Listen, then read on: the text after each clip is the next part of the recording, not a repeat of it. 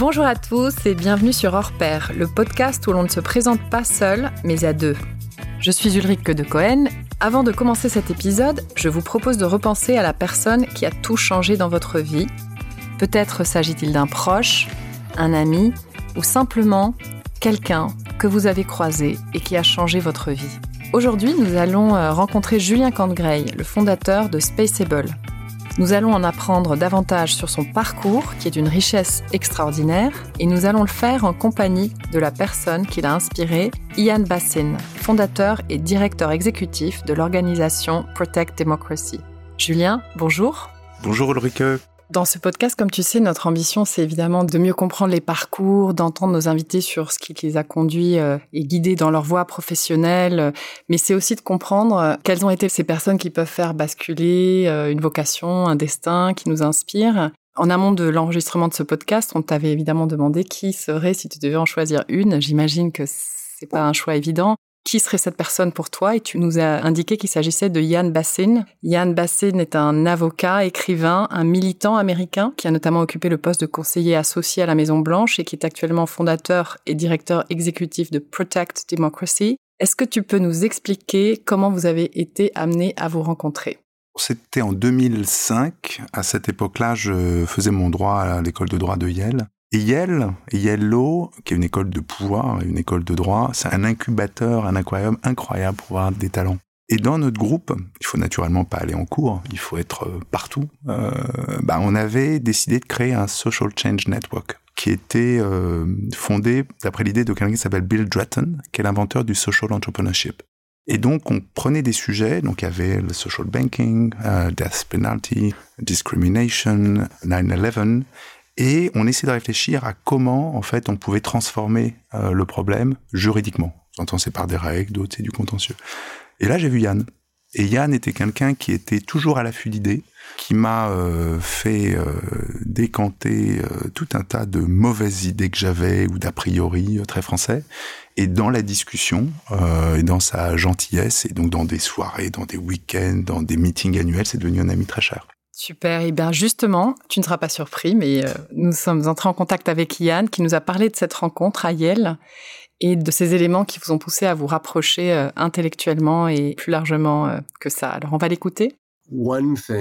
Une chose que nous avions probablement en commun lorsque nous nous sommes rencontrés, c'est que, contrairement à de nombreux étudiants à l'école à l'époque, nous étions tous les deux un peu plus expérimentés professionnellement et nous étions un peu plus âgés. Et donc il y avait une certaine maturité que nous avons probablement trouvée réconfortante pour l'un et l'autre dans un environnement scolaire.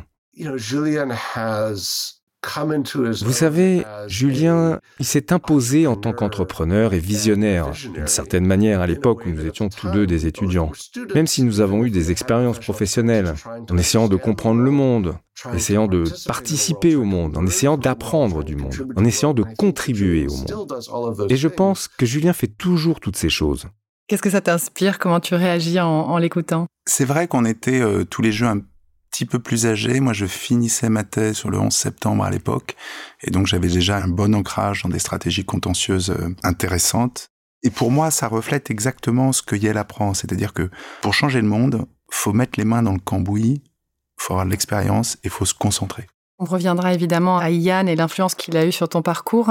Donc je le disais, tu as créé Spaceable en 2018, donc euh, une start-up qui est vraiment l'une des sociétés leaders et qui a été l'une des premières à proposer toute une ligne de produits qui ont pour objectif de préserver l'environnement spatial. Et je trouve que c'est une mission euh, extrêmement euh, intéressante et inspirante. Et donc les types de produits, ce sont des capacités d'observation des débris, des capacités de météo spatiale, et on sait que c'est effectivement un type d'information qui sont de plus en plus importantes, mais aussi une capacité d'analyse in situ des actifs qui sont en orbite. Et donc aujourd'hui, ta startup a 4 ans, elle évolue euh, bien, elle se développe. Mais j'aimerais revenir au départ, quelles ont été les convictions profondes, et tu as commencé à en parler, qui t'ont poussé à te lancer dans cette mission après justement cette euh, plongée dans le droit et dans quasiment le combat euh, pour la justice aux États-Unis notamment? Que ça soit ça, dans une law school ou, du droit dans un grand groupe, j'ai effectivement porté un certain nombre de sujets. Et au fond, le, lancer sa startup, c'était la continuation dans l'entrepreneuriat. Le passage à l'acte, pour moi, je crois que ça a été 2013-2014, euh, où j'avais dû beaucoup travailler en Chine, euh, notamment sur Alibaba. Et là, tout d'un coup, j'ai vu une énergie qui était mille fois plus forte que ce qu'on faisait en France. Et je me suis dit, euh, bon, cet entrepreneuriat, c'est maintenant. Et je pense que les ruptures, faut pas les faire euh, à moitié. Une amie m'avait dit trois choses. On ne t'attend pas. Tu as intérêt à être bon. Et ça commence lundi matin. Et donc, du coup, j'étais allé euh, à San Francisco, seul. Je m'étais donné euh, six mois de travail et de rencontres pour vraiment essayer de trouver le bon sujet. Et à un moment, il est devenu assez clair qu'il y avait quelque chose autour de l'espace. C'est-à-dire que depuis 2500 ans, euh, si on vient à Anaximandre, à Pythagore, ces noms phénoménaux, on voit bien qu'on est dans le moment, c'est-à-dire dans la décennie, pour la première fois, on a la première photo de James Webb et on voit la beauté infinie de l'espace démultiplié par 100. On voit qu'il y a quelque chose qui joue dans l'espace et que, en travaillant dans ce milieu-là, c'est peut-être la meilleure façon de participer en fait à cette révolution. Et, et, chaque semestre, on voit des évolutions sur la nature du vide, sur l'origine des choses, sur les ondes, sur le temps, sur euh, l'énergie. Et je voulais précisément être dans ce domaine-là. Et en poussant l'analyse, bah, tout d'un coup, on voit qu'il y a un business case qui est évident. C'est un marché qui va euh, faire x10, euh, nombre de satellites x 250 en 20 ans. Et donc, il y a sûrement un moyen de faire une startup. Et en fait, il y en a plusieurs. Mais l'idée vraiment première, c'était de me positionner à, ce moment de la vie, j'avais une petite quarantaine, dans la zone la plus passionnante pour pouvoir euh, intégrer le maximum de ce qui se disait et se pensait. C'est très intéressant ce fil conducteur entre la recherche, la création d'entreprises que tu décris. Donc cette idée que créer des nouvelles doctrines peut mener à vouloir explorer de nouveaux horizons et le faire via l'entrepreneuriat. Et je te propose qu'on revienne sur ce que Ian nous a partagé à ce sujet. Il est devenu depuis quelqu'un qui crée des espaces dans le monde qui n'existaient pas auparavant, au lieu d'essayer simplement de participer à certains de ces débats. Et donc, vous savez, quand il faisait du travail juridique dans l'industrie de la mode commerciale, il créait vraiment de nouvelles doctrines juridiques. Et il essayait d'imaginer la prochaine évolution de la loi et comment elle répondait aux changements du marché. Il a commencé à regarder vers les étoiles et à réfléchir à ce à quoi ressemblerait l'avenir, non seulement de l'espace commercial, mais aussi de l'espace humain, et à ce à quoi ressemblerait notre environnement d'information lorsqu'il s'étendrait au-delà de l'atmosphère terrestre. Il a ensuite commencé à réfléchir au fait qu'il n'existe pas de système permettant d'élaborer un nouveau débat ou une nouvelle doctrine. Nous devons en fait créer le système lui-même. Et c'est ce qui l'a enthousiasmé lorsqu'il a commencé à faire ce travail. Quel est ce système? À quoi devrait ressembler ce système? À quoi devrait ressembler un régime de loi, de propriété, de droit ou autre dans un espace qui n'en a pas encore, ou très peu? Et je pense donc que ce qui a été merveilleux, fascinant et franchement inspirant pour moi, c'est de voir Julien suivre cette progression. Laissez-moi apprendre système. Laissez-moi faire évoluer un système. Laissez-moi créer un système. Ce qui est très frappant, il y a presque, je, le réalise en l'écoutant, une, continuité. Je me rappelle très bien chez Kering, dans le luxe, tout d'un coup, en tant que directeur juridique, vous êtes, euh, votre job, c'est de protéger les actifs. Et vous voyez arriver le commerce en ligne. Vous voyez arriver des enjeux de contrefaçon complètement nouveaux, où l'enjeu, c'est pas simplement de protéger un logo, c'est par exemple de protéger du copyright, de protéger un défilé. Vous voyez des enjeux sur les data et le statut des data, etc. Des enjeux sur l'anticorruption, le blanchiment, etc. Et il fallait en fait adapter la défense du groupe à de nouveaux enjeux juridiques. Dans l'espace, en fait, il y avait la même puissance juridique. C'est-à-dire que dès que vous arrivez, vous apercevez que vous avez 4-5 traités, 967, 69, 71, 75, 79, et en fait, vous avez rien pour un marché qui va être énorme. Et donc tout l'enjeu, c'est de se dire quel est le cadre juridique dans lequel on a intérêt à évoluer. Et donc en tant que juriste, bah, vous introduisez des capacités. Nous, par exemple, chez Spaceable, on a un satellite inspecteur de l'orbite basse qui était interdit au début, aujourd'hui qui est licite. Vous êtes un ambassadeur, donc on est dans les comités des normes ISO, par exemple, de tas de choses euh, comme ça, où on pousse pour certains types de régulation. On travaille pour la durabilité spatiale avec le Forum sur la paix de Paris. On est membre du Steering Committee pour ça, avec certains groupes de travail euh, où on avance l'idée qu'il faut des règles de comportement dans l'orbite terrestre basse. Donc dans ces deux environnements, en fait, être directeur juridique, c'est pas ce que je pensais en fait. C'est beaucoup plus en fait réfléchir sur le système juridique dans lequel vous avez intérêt à opérer et le défendre. Oui, il y a un aspect systématique. Oui.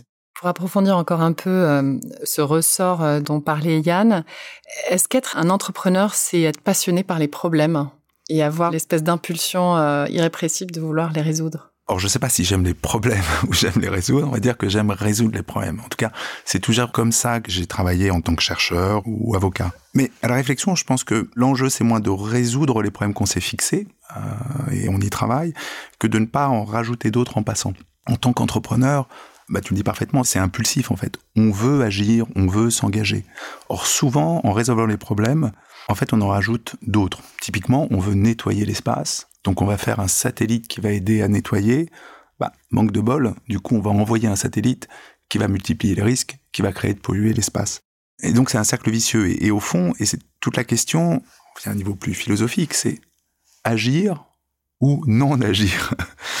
Et la meilleure façon de résoudre les problèmes, c'est au fond souvent de ne pas agir. Ça ne veut pas dire qu'on fait rien, mais ça veut dire qu'il faut être disponible. Il faut comprendre.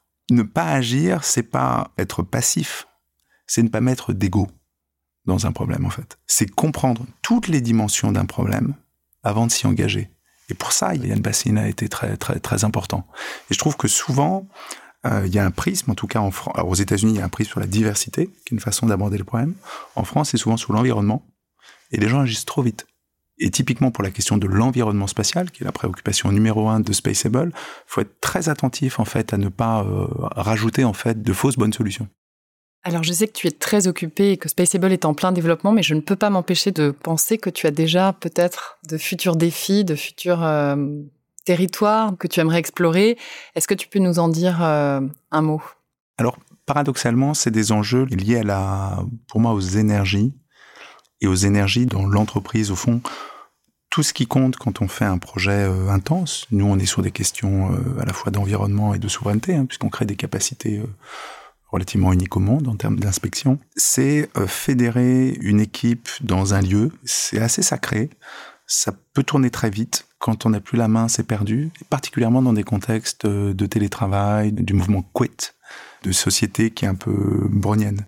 Et ce qui est compliqué quand vous faites une start-up, c'est qu'il y a un rythme de croissance assez élevé. Et donc, les équipes qui sont là, ben, à un moment, euh, c'est plus forcément les mêmes. On fait pas de la F1 pendant 25 ans.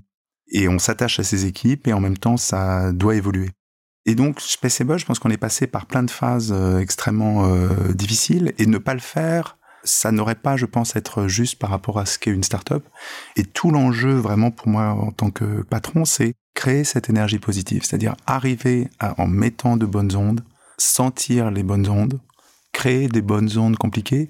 Et ça n'a rien à voir avec le droit du travail, ça n'a rien à voir avec l'approche commerciale, ça n'a rien à voir avec la question du financement, ça n'a rien à voir avec l'environnement des startups. C'est vraiment une question de management et pour moi, c'est ça le challenge euh, d'une boîte. Et vous avez d'immenses boîtes qui ont magnifiquement réussi, qui arrivent à garder cet esprit. Et quand cet esprit se perd, au fond, la boîte est déjà finie. L'enjeu, il est là, les énergies. Donc, est-ce qu'on peut dire que c'est ça, c'est l'engagement euh, des équipes qui a été ton plus gros challenge en tant qu'entrepreneur euh, au sein de Spaceable Oui, je pense que c'est rassembler des personnes qui ont des parcours différents sur une chose qu'elles n'ont jamais fait, qui est par définition plus grande qu'elle, que moi, euh, que nous collectivement, dans un environnement euh, français qui n'est pas celui euh, des États-Unis. Ça, c'est passionnant. Et ça, c'est le challenge. Et, et, pour moi, c'est la, prochaine étape.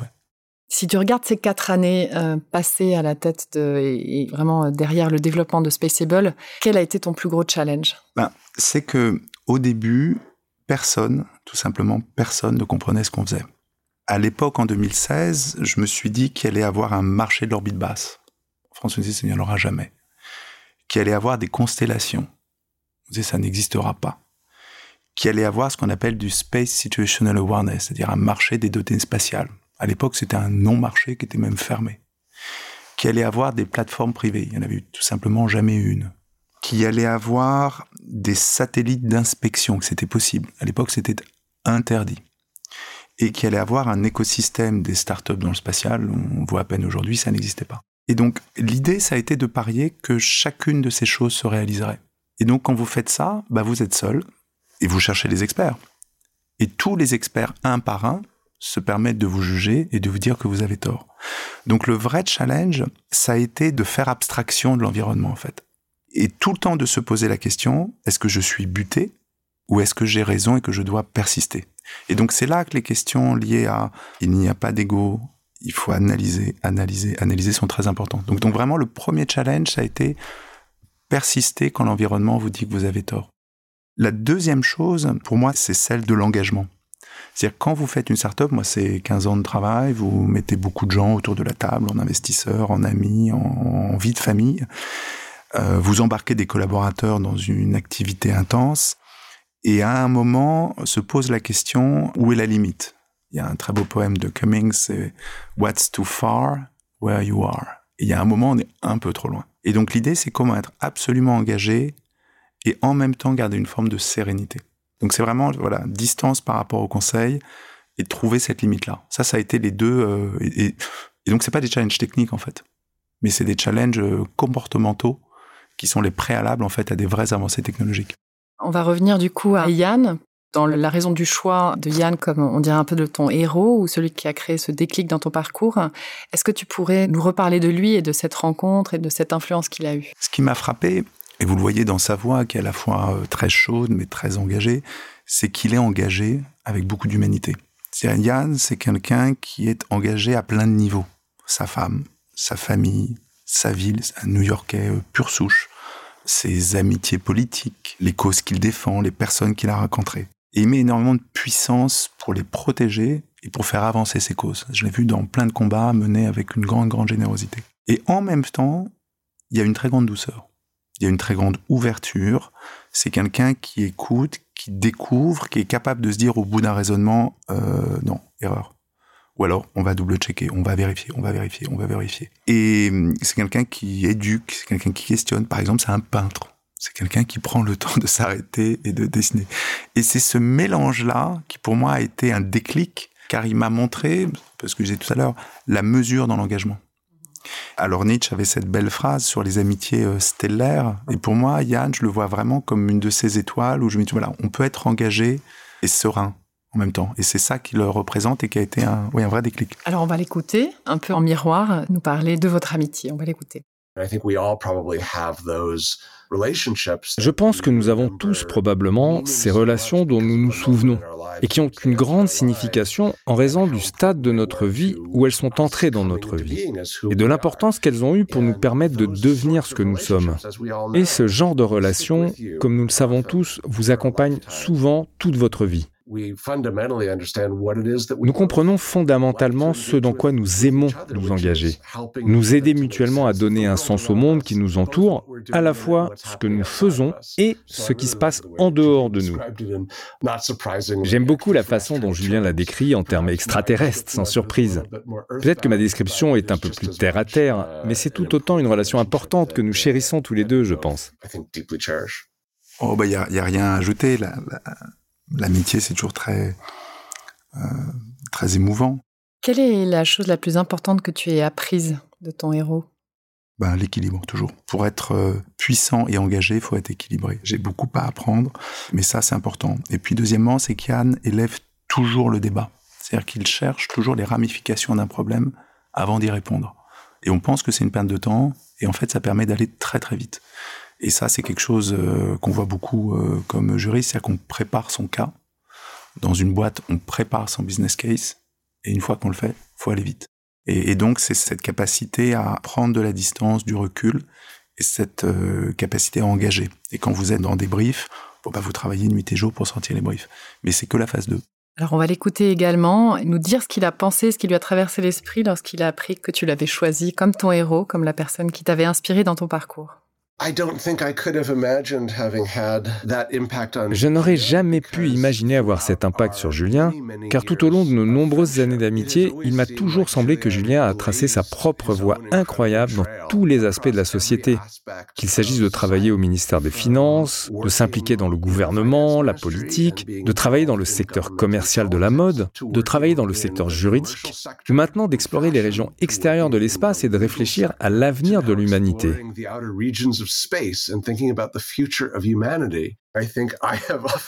Je pense que j'ai souvent été inspiré par la capacité de Julien à voir des choses situées à proximité, que je n'aurais jamais cru visibles, puis à les poursuivre, les poursuivre avec excellence, les poursuivre avec succès. Alors, l'idée que j'ai pu, d'une manière ou d'une autre, avoir une influence, même minime, pour l'aider à obtenir tous les grands succès qu'il a eus, vous savez, c'est certainement une leçon d'humilité.